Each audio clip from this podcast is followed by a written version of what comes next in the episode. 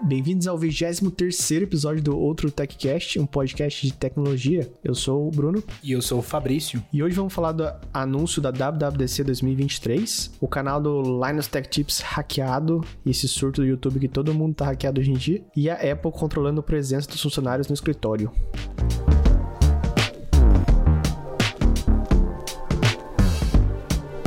E nessa semana a gente finalmente recebeu os convites para WWDC 2023. O evento, pelo jeito, vai acontecer no dia 5 de junho e teve uma arte ali do convite muito interessante, cara. Você chegou a ver ou, ou ainda não apareceu aí pra você? Eu vi a arte, mas eu não, não sei o que, que tem de interessante. O que, que você achou interessante? Cara, é as especulações que estão acontecendo, né? Os, os como é que fala? Rumor do, do óculos VR. Hum. Ou pelo menos o anúncio tipo aqueles anúncios de Air Power, né? Que eles anunciam para 10 anos que vão vir por aí. Sim. Mas o que mais tá aparecendo é que aqueles, aqueles arcos é, é aquele arco que tem dentro do Apple Park. Né, que para quem nunca, para quem ainda não viu o convite, tem um arco-íris gigante dentro do Apple Park, né, que fica no meio do, do, do escritório lá. Então, o convite parece isso, mas também tem um efeito de refração de lente que normalmente a gente vê dentro de um dispositivo VR, sabe? É o Windows Vista.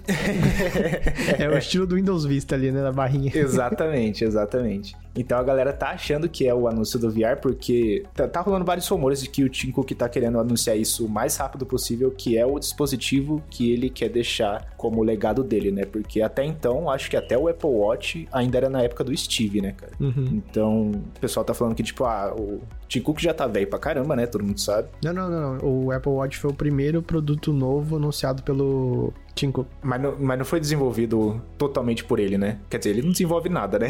Ah, não. Aí, aí, aí a gente não sabe, né? Tem que. Quando começaram a fazer, eu não sei. É, porque é- é- era esse é, o rumor, tá ligado? Tipo, vai ser o primeiro produto em que o Tim Cook foi, to- foi totalmente da, dentro da. Como é que fala? Do gerenciamento dele, sei lá. Uhum. Mas seria essa a ideia. Cara, sinceramente, até agora eu não sei o que, que eu faria com o óculos de realidade virtual da Apple. Se eu não consigo conectar o meu PC pra jogar jogo de PC, então pra mim, sei lá. Tô esperando eles virem pra mim e falar: Ó, você vai precisar por causa disso aqui. Então, Cara, tem, tipo assim, tem várias aplicações legais, né? Por exemplo, eu tava vendo aquele óculos da Real Air. Você já viu? ah, já vi, já vi. Ele é de realidade aumentada, né? Ele é daorinha. Cara, o que eu vi, ele é basicamente só um display. Não tem muita Ah, interação, assim, sabe? Você liga no celular ou no computador. Só de ter isso, eu já achei super legal. Por exemplo, você tá num voo, você quer colocar o óculos, você pode olhar pra qualquer direção e assistir o seu, o seu filme. Isso é, isso é verdade. Porque é, é horroroso no voo você ficar olhando pra aquela tela que tá fora de ângulo. depende da sua altura também. Daí o desgraçado abaixa o banco lá e vai quase no seu colo. Pior, hein? O des- o desgraçado tá certo, né? Porque mal tem espaço, tem que abaixar o banco mesmo. Né? É.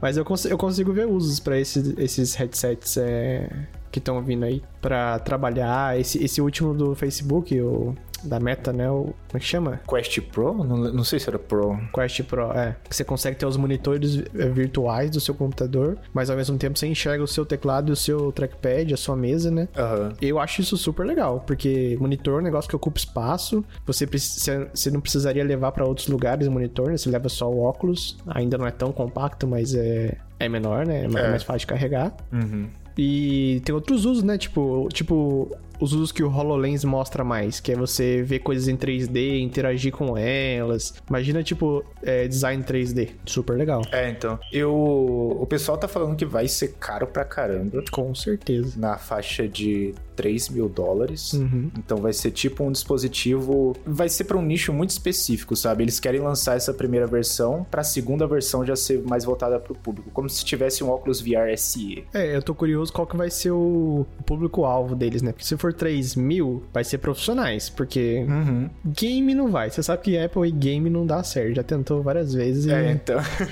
Isso que é foda, porque eu acho que pra fazer muito sucesso, eles precisariam pegar uma das uma parte desse mercado, né? Porque hoje o PlayStation VR, não sei se você viu o último VR deles. Vive. Tem eye track, tem tudo, cara. E os testes na internet, a galera ficou impressionada. Esse já é um mercado gigante da, da Sony também. Cara, pra Apple entrar nesse meio era facinho, cara. Era só disponibilizar o Xbox Game Pass, o Nvidia GeForce Now e deixa o povo jogar por essas plataformas, cara. E, É. e daí cobra, sei lá, se você quiser vender jogo nessas plataformas, a, a assinatura dentro da nossa plataforma, você paga pra gente. Se você for vender por fora, não paga nada. Porque, tipo, atrai o usuário de qualquer forma, né? E, e já viram que games eles não vão conseguir fazer por conta própria, ninguém tem interesse em desenvolver pra, pra Apple, né? É, e, e o motivo deles não deixarem essas plataformas de streaming é muito bizarro, né, cara? Porque eles querem, eles querem que cada jogo dentro dessa plataforma passe pelo processo de revisão da Apple. Cara, não faz sentido nenhum. Tipo, os, filmes da Netflix. Na, é, na verdade, faz um pouco de sentido, né? Porque o que, que é um jogo? Um jogo é um app. Sim. Se você tem uma loja de jogos dentro de um app, ele é basicamente uma App Store,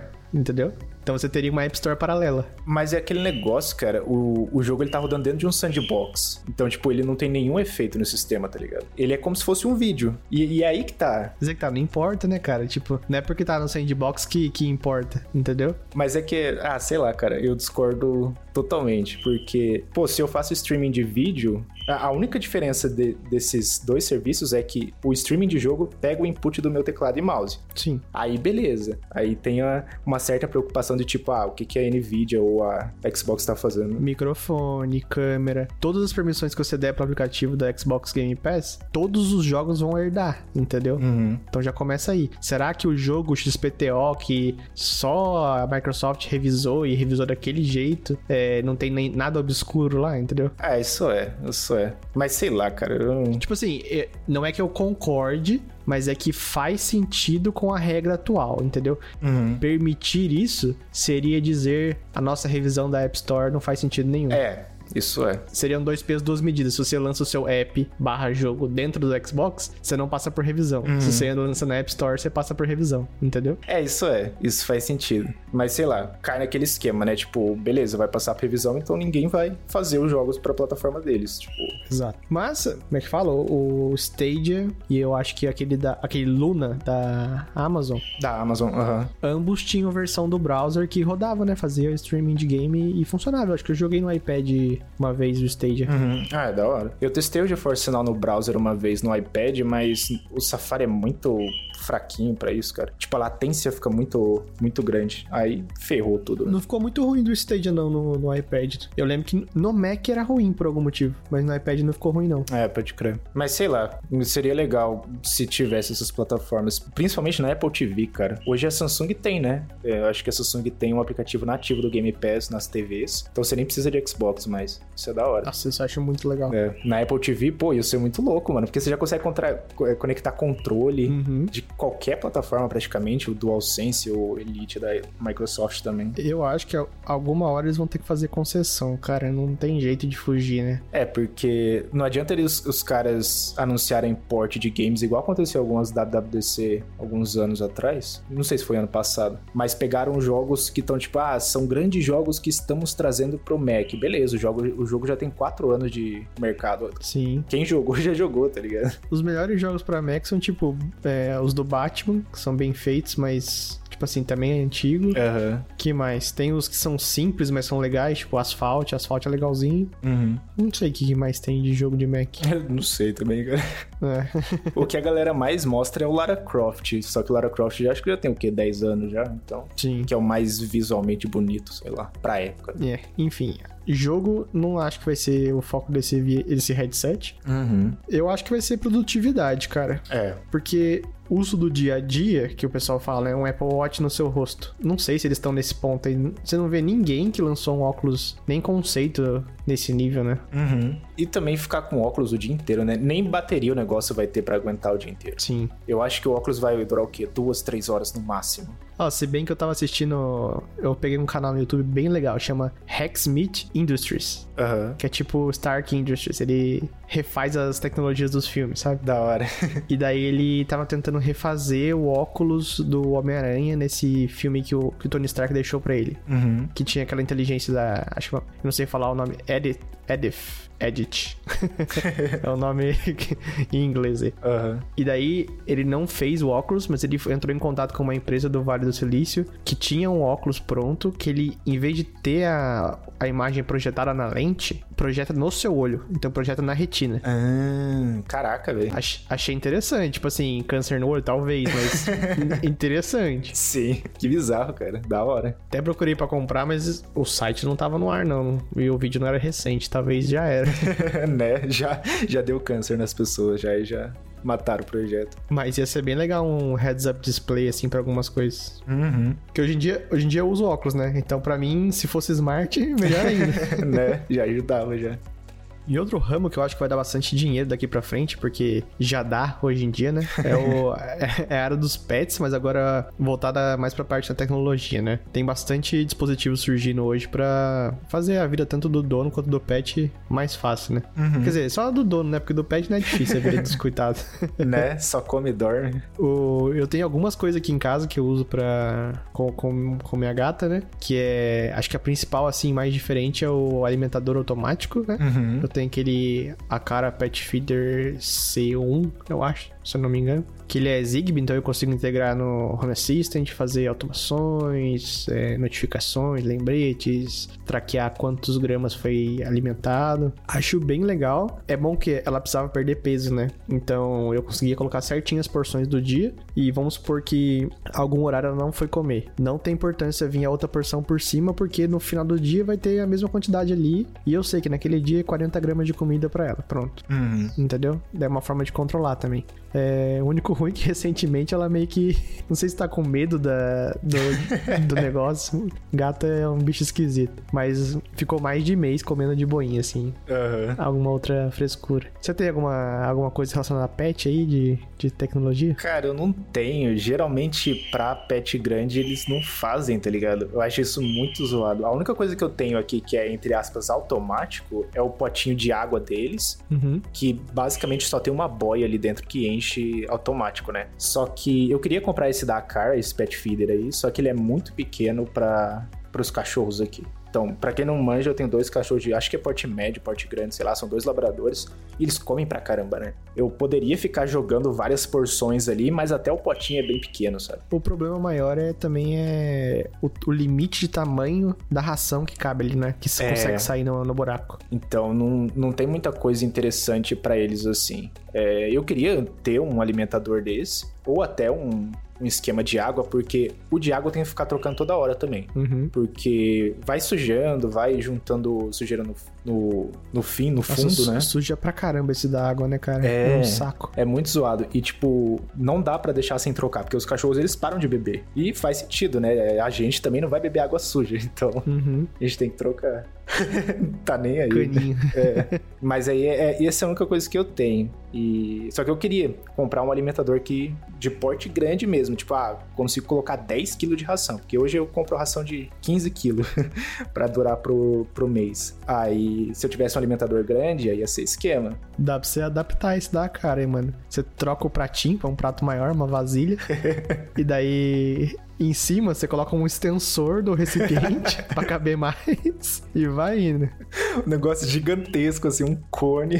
A única coisa que não dá é pra você aumentar aonde passa na hora de servir, né? O tamanho do, do, do grão da ração, né? Aham. Mas se passar, sucesso. Tá valendo. Mas é, eu queria que tivesse mais umas coisinhas assim. Eu ainda tô pra comprar umas AirTags pros meus cachorros, mas ultimamente eu nem tenho comprado porque eles estão tão mais calmos. Uhum. Antes era, eles eram mais novos, né? Então qualquer coisinha já tava correndo que nem louco. Agora, hoje em dia, até se eu abrir a porta da casa assim, eles ficam sentados, eles nem saem correndo. Entendi. Tem bastante coleira própria pra cachorro pra pôr AirTag. Uhum. Já virou, tá vendo? Já é um business isso. É, então. e é da hora, né? Porque ele fica bem escondido, bem rente ao pescoço, assim. Então não tem perigo do cachorro querer morder. Seria legal se a AirTag eu tivesse algum equivalente que fosse mais inteligente, assim, tipo, consegue ter métricas. Ah, o cachorro tava agitado esse horário, o cachorro 3 da manhã deu dois pulinhos, alguma coisa assim, sabe? É, então. Isso ia ser da hora também, conseguir controlar a saúde, né? É, porque a informação tá lá, só que não, a AirTag não foi feita para isso, né? Então não tem uma visualização da informação. Isso é. Mas seria da hora. Eu não vejo outra coisa que daria para colocar. A câmera é legal. Uhum. Eu, eu queria colocar a câmera dentro da casinha deles, só que não sei. Ia, teria que ser a bateria, e aí eu já fico meio tipo, ah, tem que trocar a bateria. eu fico com preguiça, tá ligado? É, aqui em casa usando um projeto de reconhecimento de objetos, rostos pela câmera, e daí eu já pensei numa aplicação aqui que é me dizer o, onde a minha gata tá nesse momento. Então ele pega o, o, último gato detectado e a câmera que foi, daí eu sei qual, qual é a localização, sabe? Da hora, cara. E isso já tá funcionando legalzinho. Pra quem tem curiosidade, eu, eu uso uma plataforma que chama FreeGate. Você tem que você hospedar mesmo localmente. E daí você coloca umas câmeras lá por RTSP e ele fica identificando várias coisas, pessoas. Acho que até brócolis identifica.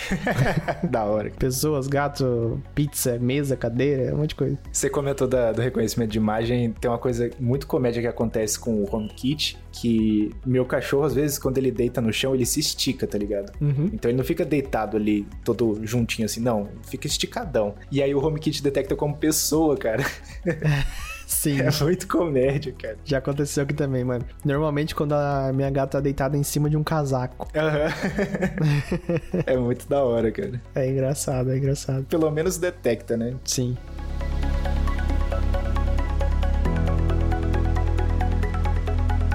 E finalmente tivemos o lançamento da versão global da Car G4, né, cara? Vídeo Doorbell, a campainha nova da Car, que, pô, eu testei por alguns, algumas semanas e tô achando que é a melhor campainha que, que já lançaram. Mas eu sei que nem todo mundo tá tendo o melhor dos mundos, né? Você teve alguns problemas, não teve? Cara, eu peguei antes do lançamento oficial, né? Então tiveram updates durante esse tempo, então eu nem considero esses bugs do começo. Uhum. Mas o último, assim, que me deu uma assustada, cara, é porque ela simplesmente deu shutdown, assim, parou de funcionar. É, tava ligada por por transformador e por pilha. Uhum. Então teria um fallback, né? É, daí eu tive que ir lá desinstalar, tirar toda a conexão de energia, esperar um pouco e pôr as pilhas de volta eu suspeito que seja ou o meu transformador ou a integração da cara com a compatibilidade com transformadores em si, sabe? Uhum. O meu é das specs que ela, que ela fala que suporta, mas eu já vi mais gente reclamando no Reddit, então acho que tem a ver. Então eu decidi ficar por, com pilha daqui pra frente pra ver como é que performa, né? E tem, tem sido tranquilo. Uhum tem tipo assim, um segundo a mais em toda operação. Então, para começar o streaming, é um segundo a mais. Snapshot, um segundo a mais. Um pouco mais chato para quem tava acostumado a ser instantâneo? Sim, mas ainda assim é mais rápido de qualquer campainha que eu já testei. Uhum. Então, ainda recomendo ela. Além de ser super barata, 120 dólares. É, isso foi uma coisa que eu comentei no, no vídeo do, do canal. Aliás, saiu o review lá, para quem estiver ouvindo no podcast. Tem o, acho que o, o vídeo de segunda do dia 20 7 foi o review da cara, tá completão, tá muito legal o review. E lá eu comento do, do preço, né? No AliExpress tá 600 reais. E, cara, isso é muito barato. Uhum. Pra uma campanha que tem tudo, tá ligado? Tudo, tudo, tudo. Não, você pensar que o, a Logitech Circle View, que tá no, na Amazon no Brasil, dois mil reais. Uhum. Você já viu? Sim, eu coloquei esse exato exemplo lá, cara. Dois mil conto. E não tem nem metade das features. Né? E isso é uma das coisas que eu comento bastante no canal também, porque o que acontece bastante é a galera falar: ah, mas tem. Eu prefiro esse modelo porque ele é muito mais barato. Mas é claro que é mais barato. Tem metade da fun das funções do, dessa outra, desse dispositivo, né? Sim, sim. Mas, enfim, eu achei o preço muito baixo. E um esquema legal é que, tipo, o primeiro lançamento foi na China, né? Que foi alguns. Acho que foi em fevereiro que foi quando eu comprei a minha. E a Car lançou em vários países e parece que eles expandiram também os países que eles estão vendendo. Só que eles vendem por meio da, da Apple Store. Do mesmo jeito que a Nanolith faz no Brasil, sabe? A Nanolith manda pra Apple Store uhum. e agora também tem a Kabum. Mas eles é, expandiram para um monte de país da Europa e da Ásia, só que infelizmente nada no Brasil ainda. Aqui na Europa acho que quase todas as Amazon tem, tem para vender. Uhum. A Amazon da Holanda não tem, mas você pode comprar na Alemanha e chega tipo no dia seguinte. Então dá na mesma. Muito esquema, né, cara? Viu? Uhum. Eu, eu, eu tô no país errado, cara, porque eu tô com um canal de review de produto inteligente que só é vendido fora do Brasil. Tipo, tinha que mudar pra Europa. Sim, cara. E aqui ainda teria vantagem que você poderia comprar e devolver, só pra fazer né? review. Exatamente, cara. Pô, complicado. Mas enfim, eu tô, tô curtindo muito a G4. Até agora não tive nenhum problema. Tá rodando na bateria. E eu fiquei impressionado com a performance, cara. HomeKit Secure Video sempre grava, sempre que alguém toca, a, a campainha funciona junto com o HomePod, né? Então a, o delay é bem pequeno. Uhum. Então eu tô curtindo bastante. A Car fez um trampo interessante aí.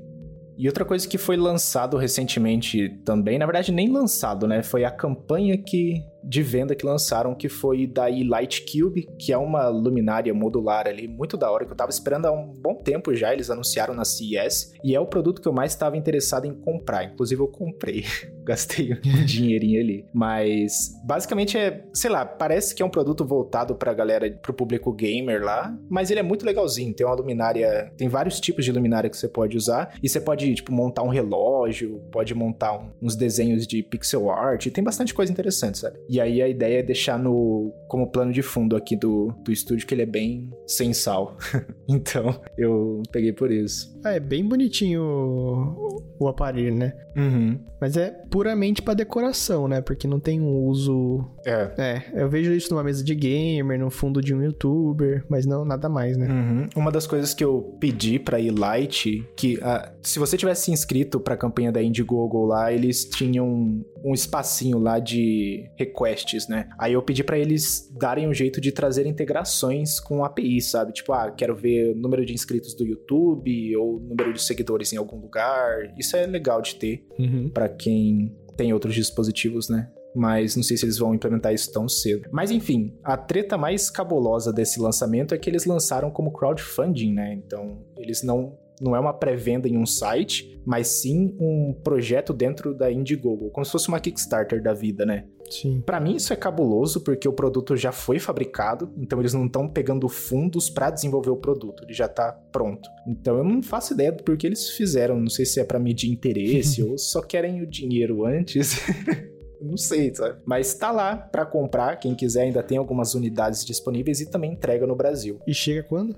Deveria começar a enviar agora, no fim de março. Então deve chegar em duas semanas. Entendi. Mas, não sei, né? Essas datas aí sempre são meio cabulosas. Você precisa pintar o fundo do seu estúdio aí de uma cor escura, cara, para as luzes ficarem mais, mais chiquezinhas. É, então. O, o esquema bom é que eu vou poder começar a gravar de noite, porque eu não gravo de noite. Eu aproveito a luz do sol. Uhum. Com essas luminárias de noite vai ficar melhor para pegar na câmera, sabe? Sim, realmente. Então vai ser vai ser esquema. Mas que mais tem dessa luminária? Ah, ela é compatível com Matter, total Matter, então qualquer grande plataforma você consegue usar, inclusive o Home Assistant. É, e o preço é um pouquinho salgado, assim. Ele é bem, bem carinho. Você chegou a ver o preço, não viu? Não, fala aí, cara, não faz mistério conta, conta só vergonha aí de ter pago o preço. o, os preços da Indiegogo já estão com desconto, é. que só vai rolar durante essa campanha. Para de enrolar, mano, fala aí. o mais barato tá, tá saindo. É um kit com três luminárias e um conector, que é 585 reais. Uh. Ainda é mais barato que uma Philips Hue da vida, mas mesmo assim, né? É, a, a diferença de sei lá, acho que de luminosidade de uma Philips Hue é, é bem grande contra esses carinhas aqui. É, te falar que eu pensei que você mais. Eu também. Quando eu fiz o primeiro vídeo lá no canal sobre isso, o, o, o que tava rolando de rumor é que cada cubo ia ser 49 dólares. Mas tá saindo por 19, sabe? Então tá, tá bem mais barato. É. Mas quando você compra o kit gigantesco lá, ele vem com 8. Vem com, vem com 14 cubos. Bastante até, né? Dá pra fazer coisa pra caramba. Uhum. Esse tá saindo por R$ 2.500. Só que esse é com desconto, né? Quando tira o desconto, ele vai pra 3.900. É carinho, cara. É. Mas é um produto interessante. É, o público-alvo, eu diria que é produtor de conteúdo ou gamer, né? Uhum. Produtor de conteúdo é um investimento. Gamer. É, tem dinheiro pra gastar. não, é que o, o, gamer não precisa decoração, né? Porque ele quer. Como é que fala? É, é luxo, né? Uhum. Agora, o produtor de conteúdo faz parte da decoração do, do conteúdo dele, né? Então faz sentido. É, então. E isso aqui é muito. Eu não diria que é um competidor, mas é. Vai muito na linha do que a Nanolith tem, né? Que são painéis de luz e não sei o que. Isso aqui é bem parecido. São painéis de de luz também, com os spotlights e tudo mais. Sim. Eles têm várias funções, inclusive para PC, o que eu achei da hora, cara. Que você consegue espelhar a tela, tem integração com o jogo. Então dá para ver que os caras tiveram um pouco de atenção para isso, sabe? Pelo que eu vi, todos esses negócios aí no Nanolith, esse que você acabou de falar, tem integração com aquele GeForce. Não, perdão. Razer. Razer Chroma. Razer Chrome, é. Yeah. Uhum. Esse aí, todos têm integração por algum motivo. Provavelmente pelo causa dos gamers. Uhum. Então é um produto bem interessante, assim. Eu curti pra caramba. Eu quero testar e vários youtubers já receberam para testar. Infelizmente não fui um deles. mas tem bastante review legal aí. E é um produto que, tipo, é o que eu tô esperando. Então acho que vai ser interessante, sabe? Sucesso. E outro dispositivo de casa inteligente que também entrou em pré-venda foi a linha Essentials da Nanolith, né, cara? Que, ela, que agora é compatível com o Matter, porque a primeira versão não vai ser compatível por limitação de hardware lá. Agora, pelo menos, a Nanolith anunciou que a pré-venda começou nos Estados Unidos e também disse por meio de tweet que vão vender no Brasil também, né? Nessa semana do dia 27. Hoje é quinta, a gente tá gravando isso na quinta e até agora não começou a pré-venda, então não sei se eles começariam numa sexta. A Nanolith só tinha aquela lâmpada básica, que é que é até bonitinha, ela é meio. Como é que fala? Não sei explicar isso, ela não é arredondada, ela é. é tem um design bonitinho, é como se fosse um hexágono. Os né? polígonos. É. é, hexágono, né? E, e algumas lojas vendem os shapes também, né? Uhum. É, acabou vende os shapes aqui no Brasil. A Apple vende a linha Essentials, só que é a Apple, né? Então lá fica muito caro e nunca tem promoção. Sim. Mas é, parece que eles vão vender aqui no Brasil e tem mais versões de lâmpadas. Tem a normal, o bulb normal, mas tem spotlight, tem downlight, tem uma que é maior zona assim, que eu acho que é de luminária, então Sim. Tem umas coisas interessantes lá. Mas vamos ver. Essa. A Nanolith é da hora porque eles estão usando thread forte, né? Sim. Eu acho que a maioria é roteador thread. É, como eles nunca tiveram Zigbee nem nada, eles apostaram 100% no thread para concorrer, né? Uhum. Porque tem que ser rápido, né, da interação. Por exemplo, é. você lança uma lâmpada, você quer parear ela com um botão. Ah, o clique tem que ser rápido, senão enche o saco. É, então. Então, eles, eles apostaram forte nisso aí e foi a primeira empresa a usar thread em dispositivo de iluminação, né? Sim. Então eu quero testar. Faz tempo que eu tô querendo testar Nanolith, mas agora eu esper que, quis esperar pelo, pelo Matter, né? Qual que você quer? Eu quero a Essentials. A, o, o, a lâmpada normal. Ah, tá. A fita de LED eu até queria comprar, mas não sei se... Eu queria muito testar os shapes, cara. Nunca... É... O Shapes é interessante. Eu acho que eu nunca nem vi pessoalmente. Também não. Acho que eu vi numa loja uma vez, mas de longe. Eu nunca vi pessoalmente. E, e eles. Ah, não, acho que ainda não receberam um update pro Matter. Mas eles vão receber sem problema nenhum. Os Shapes? É. E eles já são Thread Border Router. Uhum. E eu acho que funcionam via Wi-Fi. Então eles são roteadores completos, sabe? Sim. Então eles conseguem criar uma redezinha ali. Mas a única treta pra galera que for comprar a linha Essentials com Matter é que você perde o Adaptive Lighting do HomeKit, mas você tem a mesma função no aplicativo da Nanolith, então eu acho que você não perde tanto. vamos ser sinceros, né? Quem, quem usa isso? É, eu também pensei nisso, tipo, eu acho meio blá. Eu vi um post no Reddit em todos esses anos de uma pessoa que usou na casa inteira e, tipo, foi só um post. eu já tentei usar, cara, juro pra você. Até quando eu morava sozinho que daí é mais fácil, né? É uma opinião só, não duas. Não deu, cara. não, não, fazia sentido a lâmpada, sabe? Mas é porque eu também não gosto muito de luz amarelada, então uhum. não dá certo. Então, para quem, pros poucos que usam essa função, tem no app da Nanolith, não vai ter problema nenhum de, de usar. Mas o preço no site da Nanolith tá legal. Acho que a, a lâmpada tá tipo cento e poucos reais, mas eu acredito que não tá contando os impostos aqui do Brasil. Aí se for contar, é só dobrar o preço, né? Vai virar o quê? 300 reais. Tá por aí. É. Mas é interessante, pelo menos o que eu curti foi que eles falaram que teria pré-venda no Brasil. É verdade ou não? Não sei.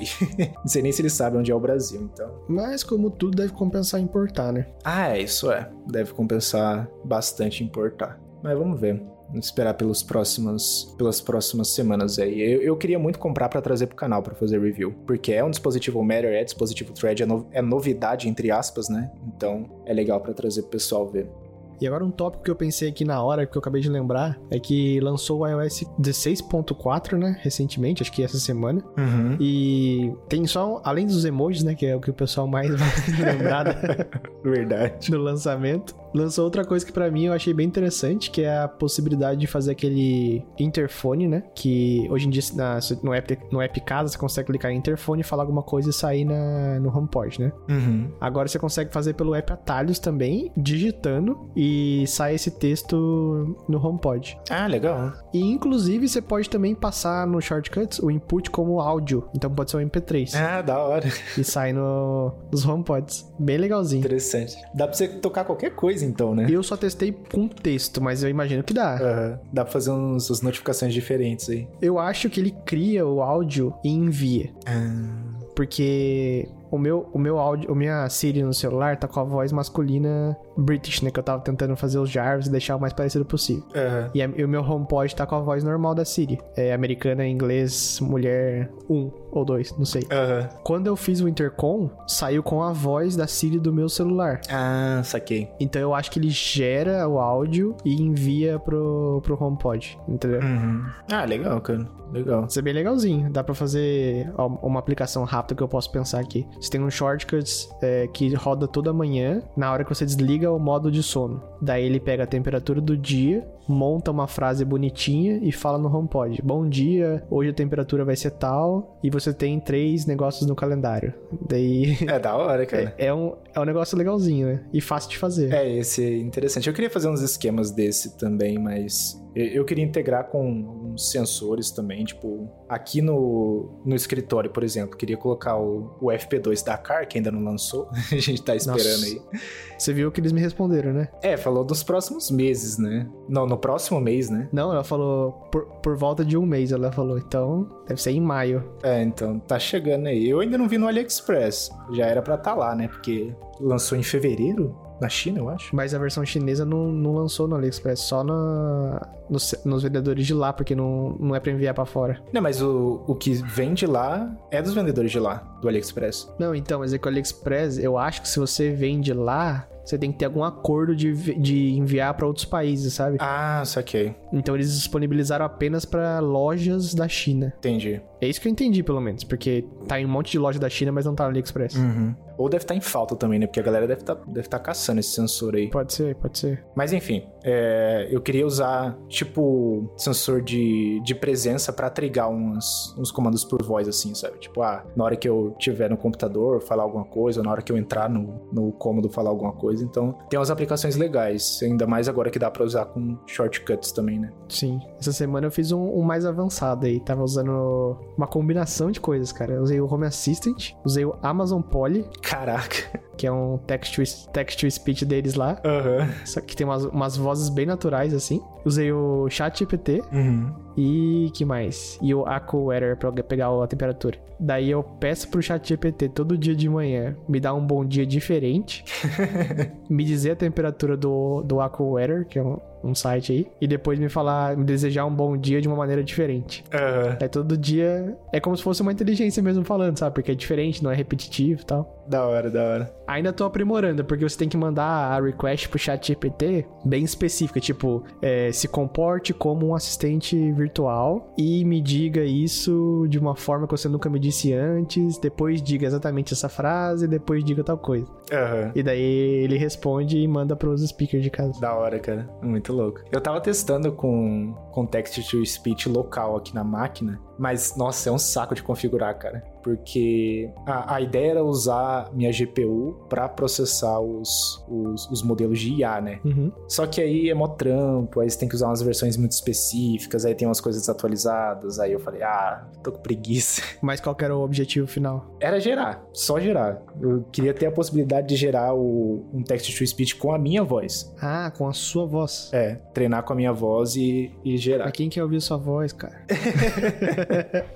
é só pra testar. Imagina se um dia eu vou poder, pudesse gerar o texto pro, pro canal, cara. Ah, nossa, eu jurei que você ia falar, imagina um dia eu perco a voz, tava na média aqui já. é, também tem essa possibilidade. Mas é, então eu tava tentando testar para ver o quanto que eu precisava treinar também, porque dependendo fica muito fácil você treinar a voz de outras pessoas. Eu vi um tweet com um exemplo combinando várias AIs, tinha aquela Mid Journey para gerar o 3D da pessoa junto com o texto do chat GPT e algum outro que gerava voz e cara, era uma realmente uma pessoa falando falando num vídeo. Uhum. E só que não era uma pessoa, era um 3D usando o texto do chat GPT e o text to speech de alguma outra que eu não lembro. Bizarro, né, cara? Bizarro. Muito louco. Mas vamos ver. Um dia eu faço esse negócio funcionar, quando eu tiver menos preguiça.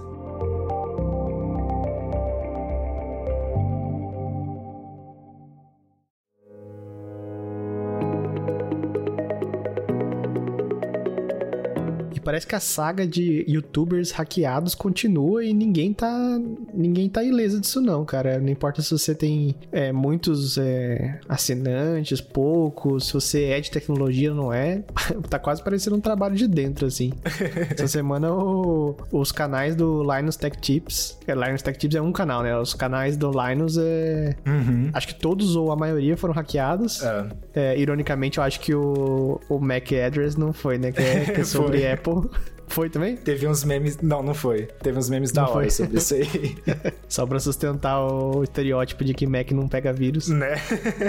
Mas, cara, eu não entendi. Eles roubaram a session do, de algum usuário da conta, conta do YouTube deles. Como é que foi? Então, cara, foi. Foi meio cabuloso. Tipo, eu não tava esperando que fosse isso, mas fez muito sentido. Uhum. E, e, qual foi o esquema, né? Foram três canais hackeados: foi o Linus Tech Tips, o Tech Linked e o Tech Quick. Teve vídeo deletado, teve a live stream do Elon Musk falando de Bitcoin, as bagaças que a gente sempre vê, né? Que pra o pessoal usa para aplicar golpe. E parece que conseguiram pegar cerca de 7 mil dólares das pessoas que estavam assistindo. O que é meio bosta, né? Porque, pô, 7 mil dólares é muita coisa. Ah, mas também vão acordar pra vida, né, povo? Pelo amor de Deus. Ah, mano.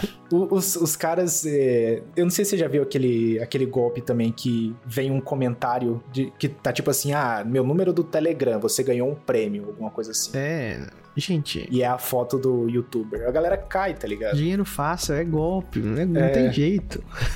mas enfim, o pessoal, o pessoal caiu, alguns caíram, mas muitas pessoas do que eram fãs do canal tava direto mandando super chat, porque o que, que acontece? Quando tem essas live stream, eles bloqueiam os comentários. Uhum. Então não dá para saber se é golpe ou não, né? Quer dizer, a gente sabe de primeira, mas para quem não, não para quem é mais leigo não sabe. E isso foi uma das coisas legais que o, o Linus comentou que o pessoal tava mandando super chat, porque super chat não é bloqueado. Hum. E no super chat mostrava: "Não clique em nada, isso aqui é golpe". Isso pela própria comunidade fazendo, né? Sim. Mas enfim, como é que foi o ataque, né? Foi por, por phishing, basicamente. E o que aconteceu foi que eles receberam um e-mail que parecia de um patrocinador, e nesse e-mail vinha um PDF que na verdade era um exe mascarado ali. Só que. Não, não, era do. Não era screensaver, era um arquivo SCN. É, é, isso, isso. Era tipo um screensaver. E por mais bizarro que possa ser, a Microsoft permite que você execute comandos nos, nesses arquivos de screensaver. Cara, foi exatamente o caso do Paul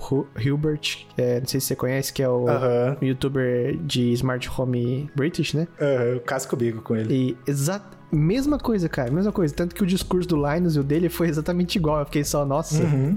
o, mesmo hacker. É, então. E os dois xingando a Microsoft que passou o arquivo no Windows Defender e não aconteceu nada. É, então. E o esquema é que esse vírus ele consegue roubar a seção do seu navegador. Na verdade, consegue roubar um monte de coisa, mas eles, eles priorizam os cookies do navegador e mandam de volta pro, para a pessoa que fez o ataque e já era. A pessoa consegue usar porque também a Google, pelo jeito, não faz nenhum tipo de verificação Sim. se o cookie ainda tá ativo ou não. Mas enfim. E o esquema, cara, é que para mim isso de início não fazia sentido porque, pô, Linus, o Linus Media Group, que é a empresa, né? Eles são uma empresa de tecnologia. Mas eles têm, acho que o último vídeo que eles fizeram era cerca de 80 funcionários. E nem todo mundo é treinado, né? Tipo, Sim. se for pegar uma pessoa de RH, ela não precisa saber que um, um arquivo PDF pode ser um screensaver, né? Uhum. E foi isso que aconteceu. Então, uma das coisas que o Linus comentou nesse vídeo explicando as coisas é que a parte de treinamento agora vai ser mais, mais firme, né? Pra evitar que esse tipo de coisa aconteça. E também vai ter uns outros processos dentro da empresa lá, mas. É, tipo, a pessoa de RH não precisaria de acesso ao canal, né?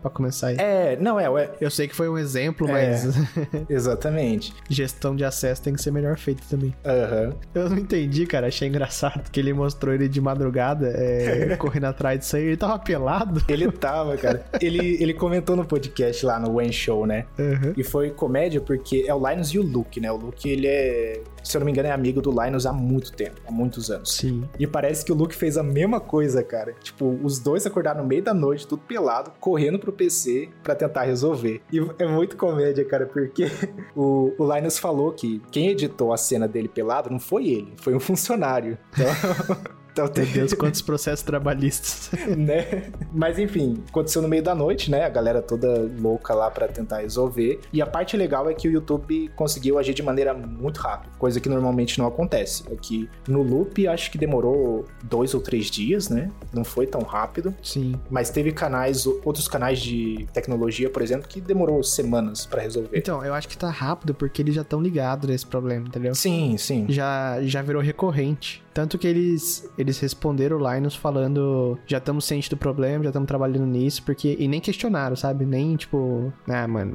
desliga e liga o seu computador, sabe? Sim, isso é. E uma coisa legal também parece que eles estavam. Não sei, mas parece que rolou uma call de emergência. Então tava o pessoal do Linus Media Group junto com desenvolvedores da Google e alguns. e os gerentes do YouTube deles lá. Então parece que eles estavam trabalhando muito juntos nisso aí, o que é legal, porque são três canais, né? Que geram o quê? Milhões de dólares por ano. Então. Uhum. Teve essa treta aí. Mas uma coisa que não deixa de ser verdade é que o YouTube tá. O YouTube e a Google tá pecando muito em questão de segurança, cara. Tem muita coisa que eles poderiam implementar que eles não implementam, sabe? Eu fico pensando, não dá pra você at- atrelar uma session a um MAC address? Tipo, se essa session vem de um MAC address diferente, Uhum. não permitir que continue acessando, né? Então, mas não deve ser tão fácil assim, teriam feito já, né? É, tenho minhas dúvidas, cara, porque o, o YouTube ele tá começando a receber novas fun- funcionalidades agora porque a Twitch cresceu bastante. Uhum. Então, nos últimos três ou quatro meses foram quando o YouTube recebeu mais funcionalidades do que nos últimos anos, sabe? Eu acho que parte disso é a Google não priorizando essas coisas mesmo. Porque eles poderiam, É. eles poderiam bloquear acesso fora do país, que no caso do Loop teria funcionado, né? Porque veio de Sim. da Malásia, alguma coisa assim. É, não funcionaria se a pessoa usasse uma VPN, Podia ter, tipo, aviso de viagem, né? Igual cartão no banco. é, exatamente.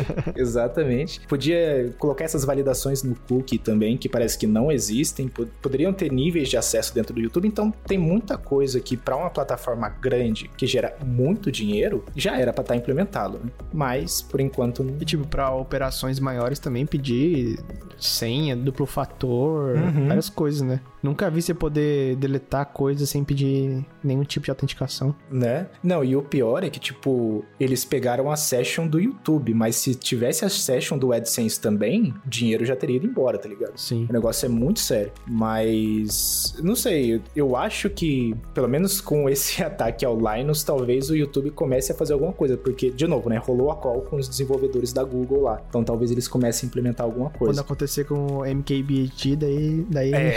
atitudes serão tomadas. Exatamente, cara. Mas é bizarro. Então, e a nível de curiosidade, você sabia que antigamente, quando os browsers não tinham SSL, dava pra você roubar a session pra, é, fazendo sniff na rede? Ah, é? Eu não sabia disso, É. não, cara. No meu, no meu colegial, eu roubei vários Facebook, assim, pra dar uma trollada Aí só. usando sniff na rede. Mas era engraçado, porque na época, quem usava Chrome, é, eu não conseguia pegar. Uhum. Mas todos os, os computadores da escola é, eram Windows Ex- Internet Explorer. Aham. e o antigo, que tinha Pior zero ainda, né? coisas de segurança. Caraca, velho. Daí aparecia liso ali a, a, a session e o- a senha da pessoa. Uhum. Nossa, bizarro, né, cara? Bizarro. Bizarro. Mas é, tem muita coisa que de segurança que precisa ser melhorada, né? Sim. Mas, mas isso aí veio pra provar que não adianta nada você comprar uma chave física, usar um aplicativo de dois fatores se o próprio sistema não é seguro bastante. O que o Paul Hilbert teve a ideia de fazer é abrir todos os e-mails numa máquina virtual. Sim. É, ele, tipo assim, isolar a parte importante da parte não importante, sabe? Uhum. Isolar o risco da parte importante. Daí pode ser máquina virtual, pode ser dois computadores. E o Paul Hilbert, apesar dele ser hater da Apple, ele falou, cara, e infelizmente eu vou comprar um MacBook porque Não ia ter esse problema. isso não teria acontecido. É. É. esse esquema da. Não que seja a prova de falhas, mas é, são, é menos target, né? É, então. Esse esquema da máquina virtual foi uma das coisas que eu. Foi uma das primeiras coisas que eu pensei, sabe? Tipo, tem um outro canal que eu acompanho no YouTube que é do. eh, Como é que é? Some Ordinary Gamers.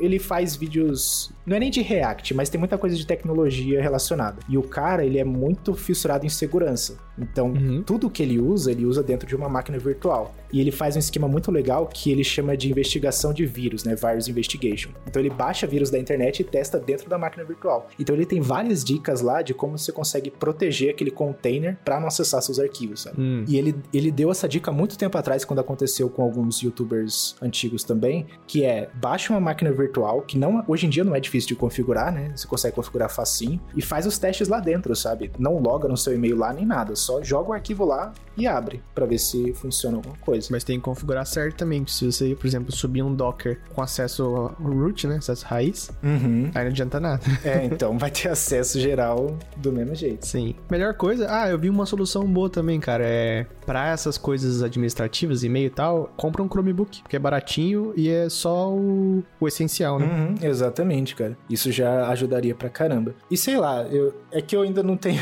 não tenho muita é, afinidade com patrocinadores, né? Gostaria, mas não tem. Mas, pô, o patrocinador não tinha que mandar arquivo nenhum, cara. Eles tinham que mandar tudo no e-mail. Tipo, ah, eles, pô, quer coletar uma assinatura? Usa um site de assinatura, sabe? É muito estranho você receber PDF, apesar disso ser comum em empresa. Mas pensa assim, você, você é um patrocinador que quer apresentar o seu produto. Às vezes você quer mandar um, um PowerPoint, um PDF, né? Não é tão. Manda uma página da web e já era, cara. Mas e se for pré-lançamento, né? Tipo. Mas dá ainda, tipo. É, é entendível mandar um arquivo de apresentação. Não é tão anormal assim. É que aí, tipo, se for um pré-lançamento, eu posso vazar esse arquivo de apresentação. Do mesmo jeito que eu poderia vazar o site que, né, ele foi apresentado. Mas se tivesse. É, mas nunca mais vai ter sponsor daquele cara também, Não, né? é, é. Só que é, é o que dá pra acontecer, né? Então, Sim. eu sou muito contra de ficar enviando arquivo por e-mail, porque é uma das maneiras mais fáceis de você pegar vírus, sabe? E, pô, dicas pra empresas brasileiras que provavelmente não estão ouvindo o podcast, mas se estiverem, monta um sitezinho, pelo amor de Deus, né? Não vai, não me manda um PPT, uma imagem com 400 por 400 pixels. Faz o serviço direito e aí sim fica um esquema da hora. Pra patrocinar o Fabrício tem os requisitos aí, né? Qualquer É, merda não. Tem que ser de qualidade, pelo amor, né? Pô, se eu boto qualidade nos meus vídeos do YouTube, ou tento pelo menos, eu também Ixi, isso mesmo. peço pra que as empresas façam, façam mesmo. Mas por falar em qualidade, você já percebeu que o MKBHD, ele nem faz review de muita coisa? Não faz. Cara, hoje em dia lança um monte de coisa, não tem review nenhum dele. Ele, ele tá cagando pras coisas. Ele só faz o que ele gosta, o que vai dar um vídeo bonito e tal. né? Não, e o pior é que ele, quando ele faz os vídeos desse jeito, o vídeo fica incrível, cara. Uhum. Todos, qualidade, movimentação de câmera, o cara é outro nível, né? Ele é o bichão mesmo. Muito louco, cara. Mas enfim, foi toda essa conversa por causa do canal do Linus e a, a notícia boa é que já tá tudo de volta, eles já estão produzindo vídeos e então quem quiser ir lá assistir, só dá aquele, aquela visualização de sempre pro Linus, né? Tem muita coisa boa por lá. Tem que pensar que quando esses, essas pessoas são hackeadas, impacta na vida de um monte de gente, né? Por exemplo, são empresas, não é porque é um canal no YouTube que ah, é brincadeira, são empresas. Uhum. É como se fosse uma emissora, entendeu? Pessoas trabalham, pessoas ganham salário. Se, se for tudo pro saco, já era. Já era. E isso foi um dos memes que, que o Linus comentou na, no When Show lá, que a galera tava zoando dentro da, da empresa, né? Tipo, ah, a gente, ainda tá, a gente ainda tem emprego, alguma coisa assim. Não, eu achei legal que eles estavam sem o canal e zoando no Twitter. Tipo assim, galera, é um- hoje é um bom dia pra assistir outro canal. Exatamente, cara. Ah, isso é legal, né? Porque, tipo, deu pra ver que, apesar de toda essa treta, eles estavam tentando acalmar todo mundo e a galera de marketing tava milhão, né? Deve dar um pânico, mano. O Paul Hilbert lá, ele fez o vídeo chorando, porque ele não tem equipe, né? Então é tipo assim, é como se fosse ele um. Como é que fala? Um. Sei lá, um, um barbeiro que tem o seu próprio barbershop lá, né? É. Se, sei lá, pega fogo, Já era. acabou seu, sua vida, né? É, então. Que exemplo, né? Né, é um bom exemplo, porque, tipo, o cara literalmente faz as coisas sozinho, né? Imagina como deve ser difícil. O, o cara é um canal grande no YouTube, deve receber milhões de e-mails, fácil, porque além dos e-mails de empresas, também tem e-mail de inscritos, que a galera gosta de mandar também. Uhum. É totalmente compreensível que o cara achou que fosse um PDF e abriu, sabe? Não tem como culpar nem nada. Sim. O desespero deve ser gigante. Pô, se eu perdesse minha conta do Descomplicado Tech, eu ia chorar que nem louco. Porque já sem. Foi o quê? Mais de um ano de, de vídeo feito. Então, muita coisa que você pode perder num piscar de olhos, né? É Sim. cabuloso.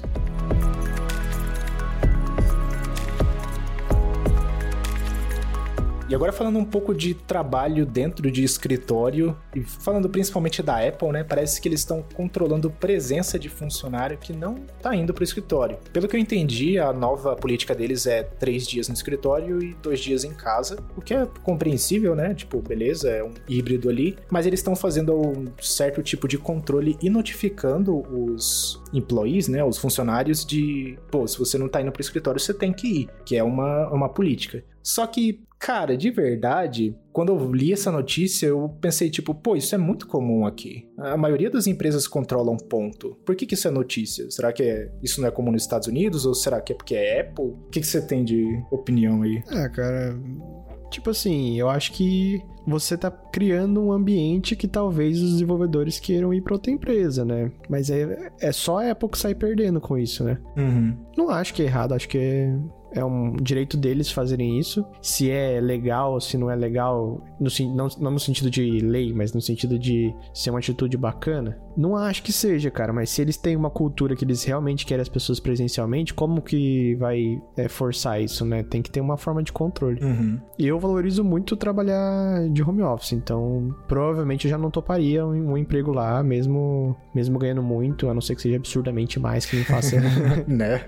querer sair de casa, né? Tem- tudo tem seu preço. Uhum. Mas é. É, não sei por que, isso seria manchete. Acho que é bem, bem normal. É, e, e, e eu quis trazer esse, esse comentário, esse, essa notícia pro podcast exatamente por isso. Tipo, por que, que isso é notícia, sabe? Isso pra mim já é comum entre várias empresas e com certeza já teve um acordo entre a Apple e os funcionários, né? Falando tipo, ó, agora é híbrido, vocês têm que vir pra cá. Controlar a presença não é problema de privacidade, não é nada. Isso toda empresa praticamente tem. Uhum. Na empresa que a gente trampava era assim, né? Inclusive, Sim. uma das coisas legais era que, tipo, se você passasse do horário que você poderia trabalhar lá, automaticamente já entrava a parte de hora extra. Então, são coisas assim que também beneficiam o funcionário. Sim. Eu achei estranho ser notícia, mas talvez nos Estados Unidos isso é um pouco diferente. É, eu acho que não tem que passar pano pra empresa defender, não, porque, tipo assim, quando tá errado, tá errado. Uhum. Mas não é uma coisa errada isso, é só controle de, de acesso ao prédio que toda empresa tem.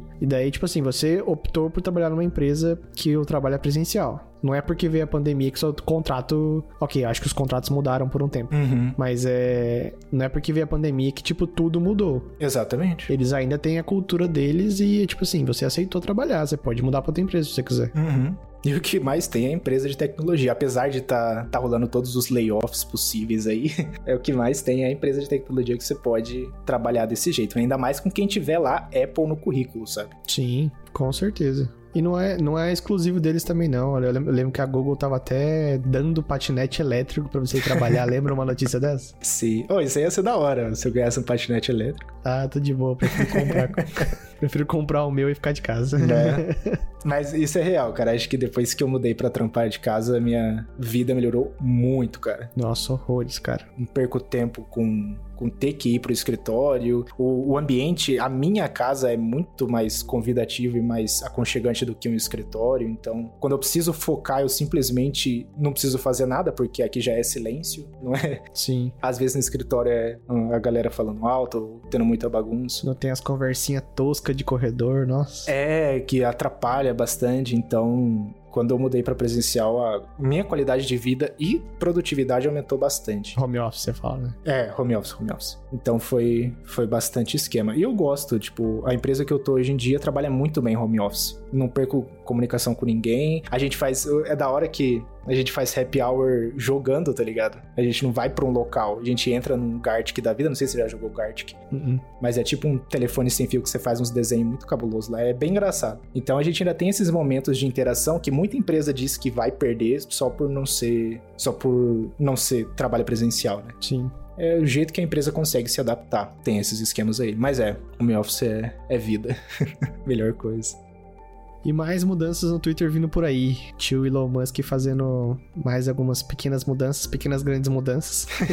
Como sempre. Aqui ficou na cabeça aqui que só perfis verificados vão poder votar em enquetes. Você viu isso? É, cara. É... A desculpa do Elon Musk é para evitar que bots é, usem a, a função de, de enquete do Twitter, principalmente depois do que aconteceu quando ele perguntou se a galera queria ou não que ele continuasse como CEO do Twitter. Não sei se lembra disso aí. Lembro. Mas basicamente a, a, enquete deu que ninguém queria. Ninguém assim, né? Deu, deu uma porcentagem boa lá. E aí ele assumiu que, ah, não, são bots, né? São bots que estão voltando. Ai, meu Deus, não sei o quê. Então vai rolar isso. Agora, se você quiser votar numa enquete de qualquer pessoa, você vai precisar do Twitter Blue. Então você não vai poder usar. E eu acredito que, como tem essa limitação, provavelmente quem não tem o Twitter Blue também não vai poder criar enquete. Porque faz sentido, né? Sim. Isso vai mudar bastante. É, o que é ruim porque enquete era um ótimo jeito das pessoas engajarem no tweet, principalmente quem não tá com tempo para responder, né? Só vai lá e toca um botão.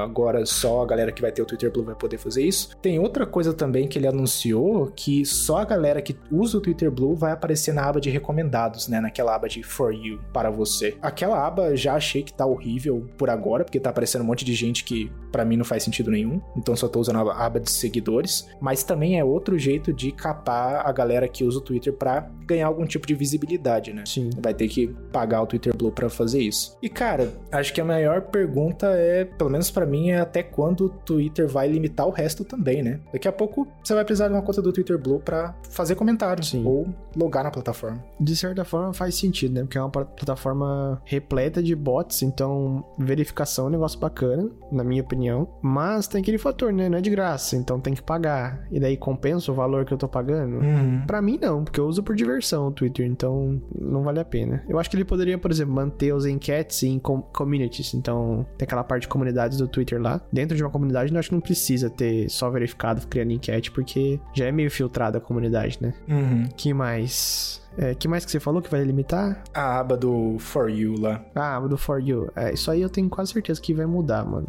Tipo, vai começar, vai ficar chato, ninguém vai usar e vai mudar. Porque isso aí é uma puta bolha, né? Uhum. Você vai só ouvir pessoas que estão dispostas a pagar pelo, pelo checkmark lá. Inclusive, vai ter a opção de esconder o checkmark o verificado. Você viu? Eu vi, eu vi. Ah, porque a galera sofre bullying, cara. Eu causo bullying para essas pessoas. Tem um, tem, tem um cara que faz live na Twitch que eu acompanho direto. Aí, no Twitch, a gente tem bastante interação com a pessoa que faz live, né? E ele assinou o Twitter Blue. Toda vez que ele posta um tweet, eu posto um meme de tipo, shut up Blue Verified, alguma coisa assim. então, toda hora eu tô fazendo zoeira também. Claro, com pessoas que aceitam, né? Não vou fazer isso com, com estranhos. Mas é, você vai ter a opção de esconder, porque, sei lá, eu não gostaria de dizer que, ah, eu pago por Twitter Blue, porque para mim é um dinheiro jogado fora. Eu não vejo benefício, né? Claro que eu, eu sei que tem gente que usa e que vê benefício, mas eu não tô muito afim de pagar por uma rede social, por exemplo. Oh, aliás, falando em Twitter, Twitter barrou nossos é, tweets patrocinados do, do podcast malditos. Isso é, a gente não descobriu por quê, né, cara? Não, é, o contexto é que a gente queria fazer um tweet promovendo o podcast para chegar até mais pessoas, né? E um tweet, um tweet patrocinado, né? E daí eles bloquearam falando que o, o Twitter do outro TechCast é, não, não se adequa às regras do Twitter para anúncios. Daí a gente ficou sem entender por quê. Tipo, é o Twitter basicamente para um podcast de tecnologia que não fala nada político, não fala nada polêmico, nada. Controverso, né? É. É. Daí, não sei. Eu não sei, cara. Eu acho que parte disso é que eles não têm quem moderar, porque Twitter Brasil não existe mais, né? Não tem mais ninguém no, do Twitter aqui. E não sei, eu acho que parte também é porque a gente posta bastante link, né? No, nesse, nesse perfil, que é os links do podcast ou links para vídeos e tudo mais. Uhum. Então eles meio que jogaram uma mensagem padrão, sabe? Tipo, ah, não tá de acordo e já era, mas sei lá, Sim. meio zoado isso aí. Muito esquisito. Tentando dar grana pro Twitter, eles não querem. É, então. claro que nossa, nosso budget é bem menor do que empresas gigantescas. Milhões de centavos. É. Quanto que dá um milhão de centavos? Ainda é bastante, né? É, deve dar uns, uns dinheirinhos aí, uns 100 mil reais. Mas enfim. Mas é, tem muita coisa rolando no Twitter aí que, sei lá, achei. Eu não sei se o Twitter acaba, porque se a gente for pensar em outras redes sociais, pô, o Orkut era gigantesco e passou por mudanças que mataram a plataforma. Então eu não acho que Era o Twitter. outra época, né, mano? Era outra época. Sim e não, cara. Tipo, chega- tinha coisas mais interessantes né, surgindo, né? É, também. É, o Facebook surgiu na hora que era muito forte também, né? Sim. Se a gente tivesse alguma coisa do nível do, do Twitter, seria interessante. Se bem que o Instagram roubou muita gente. E o Orkut, ele, ele ficou muito muito cringe, né? Porque, tipo, você, tem, É. você tinha ele desde pequeno, pequeno entre aspas, né? Você tinha desde a sua fase vergonhosa, daí você cresceu e falou, não, essa plataforma é vergonhosa. exato, exato. Mas é, o Orkut morreu. É que o Orkut também, quando a, a Google bota o dedo, é quase certeza que vai morrer alguma coisa, né? Então. então tem essa também. Mas sei lá, cara, eu acho que apesar do. Sei lá, apesar do Twitter ser grande, ele não é invencível. Eu acho que qualquer tipo de tecnologia pode morrer algum dia. Nem que, sei lá, só uma pessoa use a plataforma. Mas eu apostaria que não vai, mano. Eu acho que essas mudanças aí são polêmicas, mas que no fim das contas ninguém vai largar. É, tem essa também. A não ser que surja algo muito melhor e do nada, assim, porque das coisas que já apareceram, Mastodon. Ah, Pro usuário normal, muito complexo. É, muito zoado. Cara, eu fiquei com preguiça de criar conta, porque você tem que selecionar um servidor, aí você tem que ir pro servidor de. Também, nossa, chato, cara, chato. E tipo assim, as pessoas que estão lá são um pouquinho mais intelectuais. Eu quero o, o ser humano médio ali, sabe? pra falar umas bobeiras. Eu quero o suco dos memes do Brasil, sabe? Cara, Exato. tem essa, né? Mas é, é, o Mastodon foi uma tentativa bem zoadinha aí, que não deu muito certo. Foi, eu vi o. o cu também, lembra do cu? Ah, é. Eu, eu nem sei. Melhor rede social, né? Eu nem sei se ainda tá na ativa. Deve tá, deve ter algumas 15 pessoas lá. Coitado, os caras trabalharam a madrugada inteira pra se adequar ao Brasil, daí o Brasil largou os caras, né? É, cara, sacanagem isso aí. Mas também, pô, Faz parte. Faz parte, é. Mas essa era uma rede social comédia. E fez um certo sucesso por um tempo, né? Porque o nome foi, acho que a parte mais engraçada do negócio. Por um total de duas semanas, né? Exatamente. Mas é, então, é, até agora a gente não tem nada que desbanque o Twitter aí. E vamos ver o que mais que o Elon traz de, de problemas para a plataforma, né? Porque agora, sei lá, re- funcionalidades reais que eu pude aproveitar foi nenhuma. Aliás, eu, eu não sei se eu comentei isso nos últimos podcasts ou se eu comentei com você direto. A função de pesquisa do Twitter tá totalmente quebrada. Ah, é? Antigamente você conseguia usar queries, né? Tipo, ah, eu quero o, o tweet dessa pessoa, dessa data até essa data. E aí eu tava procurando um tweet meu de muito tempo atrás, que eu queria colocar no vídeo, e eu não achei, cara. Não achei. Mas eu achei o tweet se eu fosse dando scroll, sabe? Vixe. Aí eu comecei a testar outras queries, nenhuma funcionava. Então eu falei, ah, Eu nem sabia que isso existia.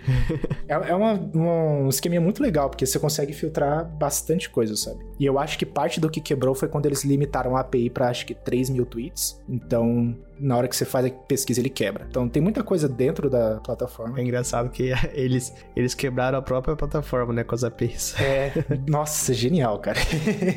genial. Muito engraçado. Mas é, é o que a galera fala, né? Não, o Twitter ainda tá funcionando com 10% dos funcionários. É, o pessoal usa mais pra nada, aí vai querer usar uma função muito específica. Sim. Mesmo esquema dos ads que a gente tentou usar. Pra gente conseguir fazer o pagamento, né? A gente teve vários problemas, não teve? Nossa, foi uma eternidade de testa com cartão, testa com outro. É. No fim das contas, nem sei se o pagamento funcionou, né? Porque não deixaram fazer o Ed, É, no- daqui não debitou nada, então né? Nem daqui. acho que a gente tá safe por enquanto. E em paralelo, eu fiz tweet patrocinado pro meu aplicativo, né? O Home TV, que também tem um Twitter deles. É, segue lá, arroba Home TV Player.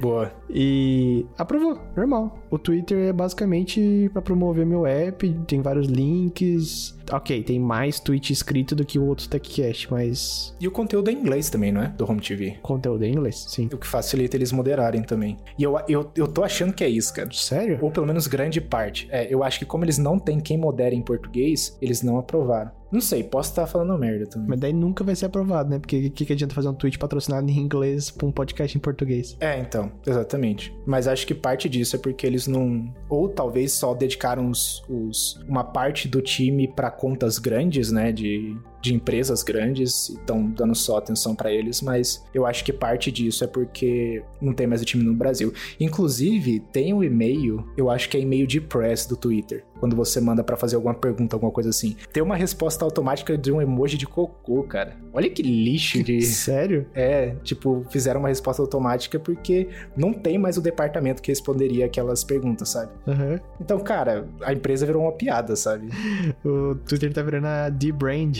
é, exatamente. Só que a D-Brand é da hora. Os caras são comédia. Sim, The Brand já é o, o esquema deles, né? É. Responder desse jeito. É destruir os usuários. Pô, é muito comédia o Twitter deles. Até ele- eles mandam pros usuários também por e-mail, né? Eu, eu não sei se você já chegou a ver. Tem um e-mail que eles mandam pra quem há muito tempo não clicou na newsletter. Aí eles mandam assim: Ah, gostaria de saber se você ainda tá vivo, talvez você já tenha morrido, não sei o quê, mas se você não morreu, clique aqui pra continuar recebendo a nossa newsletter. Então é um negócio muito comédia. cara. Muito bom. Nossa, se pega alguém que nu- nunca ouviu falar, ele fica meio puto, né? Tipo, hã? Fica pé da vida. Exatamente. Mas eles são comédia, isso aí é, é da hora. Inclusive, eles patrocinaram lá nos Tech Tips na hora de, de que ele teve que promover os vídeos de contando como foi hackeado e tal, que não é uma coisa muito normal de patrocinador fazer. É, então. É, isso aí foi da hora pra caramba, né? E é- eu acho muito legal, muito comédia o, o jeito que a D-Brand patrocina o Linus, porque sempre coloca Short Linus, porque ele é baixinho, né? Uhum. Então o link pra,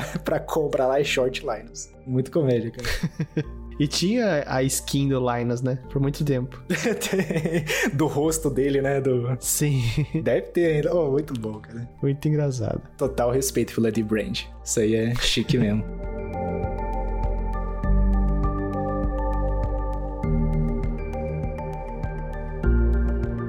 E é isso pro episódio de hoje. Obrigado a todos que acompanharam até aqui. E se quiserem entrar em contato com a gente, o meu Twitter é arroba Faber underline Goncalves e o seu. Arroba Pegoncal2. E a gente também tem um Twitter do nosso podcast, arroba OutroTechCast. Não esqueçam também de avaliar o podcast na sua plataforma favorita com 5 estrelas. E obrigado ao Giovanni pela edição de mais um episódio. Até a próxima semana. Falou!